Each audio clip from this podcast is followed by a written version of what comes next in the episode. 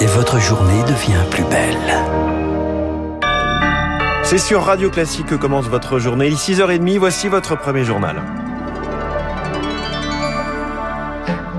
La matinale de Radio Classique avec François Geffrier. Et à la une, Augustin Lefebvre, la fête nationale américaine endeuillée par une nouvelle fusillade de masse. 6 morts et 26 blessés. Un homme a tiré sur la foule réunie pour le 4 juillet à Highland Park, hier au nord de Chicago.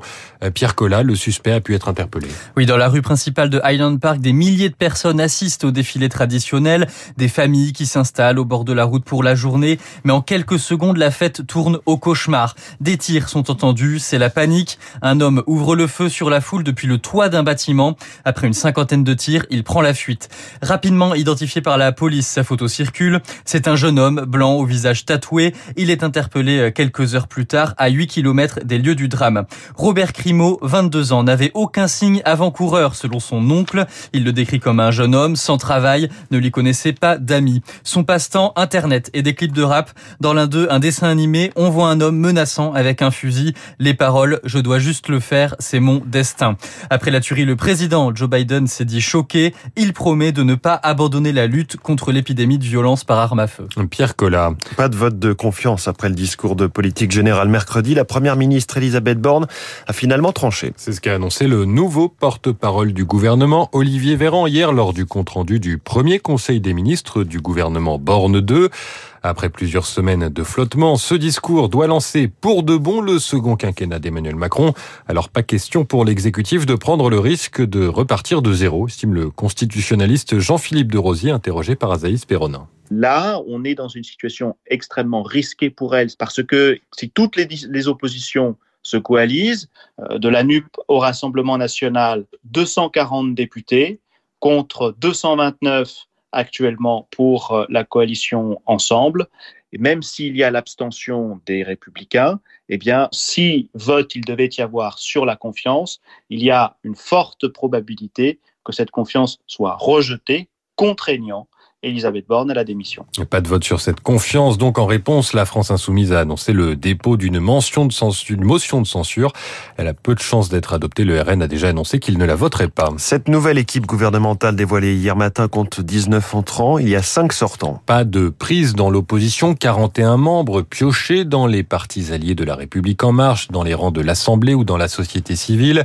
Euh, trois exemples. Christophe Béchu, proche d'Édouard Philippe, devient ministre de la Transition écologique. Le député Roland Lescure obtient l'industrie et le patron de la Croix-Rouge, Jean-Christophe Combe, remplace aux Solidarités Damien Abad, accusé de viol. Autre euh, nomination issue de la société civile, celle de l'urgentiste François Braun à la santé. Il succède à Brigitte Bourguignon, à qui il a présenté en fin de semaine dernière les conclusions de sa mission flash pour limiter les difficultés dans les services d'urgence cet été. Il sera donc chargé d'appliquer ces 41 recommandations qui ont suscité des critiques. Jusqu'ici, François Braun présidait le syndicat SAMU Urgence de France. Il a également conseillé le candidat Emmanuel Macron lors de la dernière présidentielle. Et ce n'est pas parce qu'il est urgentiste qu'il est le mieux placé, déplore Olivier Milleron, cardiologue et membre du collectif Interhôpitaux. On n'a pas l'impression qu'il soit euh, source de changement euh, important du modèle du quinquennat précédent, qui pourtant euh, se termine mal. Hein. On est dans une situation catastrophique. On prend comme ministre le conseiller santé de la campagne présidentielle d'Emmanuel Macron, au cours de laquelle il a annoncé aucune mesure qui ne soit rassurante pour l'accès à la santé. Et par ailleurs, sur la mission flash toute récente qu'il a effectuée sur les urgences, on est très dubitatif sur les solutions proposées qui reviennent en fait à filtrer l'accès aux urgences, ce qui nous paraît très dangereux. Médecin pas médecin, spécialiste du terrain, pas spécialiste du terrain, c'est pas forcément un gage d'efficacité, mais euh, on jugera sur les faits. Un propos recueilli par Éric Cuoche pour montrer que le nouveau gouvernement s'est rapidement mis au travail. Réunion à 10h ce matin à l'Élysée consacrée à la lutte contre l'inflation avec une dizaine de ministres. Le projet de loi pour le pouvoir d'achat sera présenté jeudi en Conseil des ministres. Il est 6h34. C'est un moment attendu par plus de 700 000 candidats. Les résultats du bac tombent ce matin. À partir de 8h dans certaines académies, 10h pour Paris, Lyon, Bordeaux ou Toulouse, entre autres. Pour les malheureux qui l'auront raté de justesse, les épreuves de rattrapage commencent dès demain. Et ce sont ensuite les vacances d'été qui débuteront. Cet été devrait être marqué par la pénurie de saisonniers dans la restauration, mais aussi dans l'animation et l'encadrement des enfants. À trois jours du début des vacances scolaires, des colonies de vacances sont annulées, des centres aérés prévoient de rester fermés. Il manque d'animateurs, de cuisiniers ou de directeurs, des postes aux horaires allongés, peu rémunérés. Des enfants se retrouvent donc sans vacances et leurs parents sans solution de garde. Exemple dans le Maine-et-Loire où la ville de Cholet a dû annuler ses camps de vacances. Olivier Bagnard, adjoint en charge de l'éducation et du sport à la mairie, fait face à une situation inédite. Nous nous communiquons sur nos besoins dès le mois de décembre et malheureusement euh, au mois d'avril nous n'avions reçu aucune proposition. Aucune. C'est la première fois que nous voyons ça. Nous avons pourtant un réseau très large et malheureusement, voilà, cette année, nous n'avons eu aucun CV. Sur notre territoire, euh, nous avons une situation économique qui va plutôt très bien.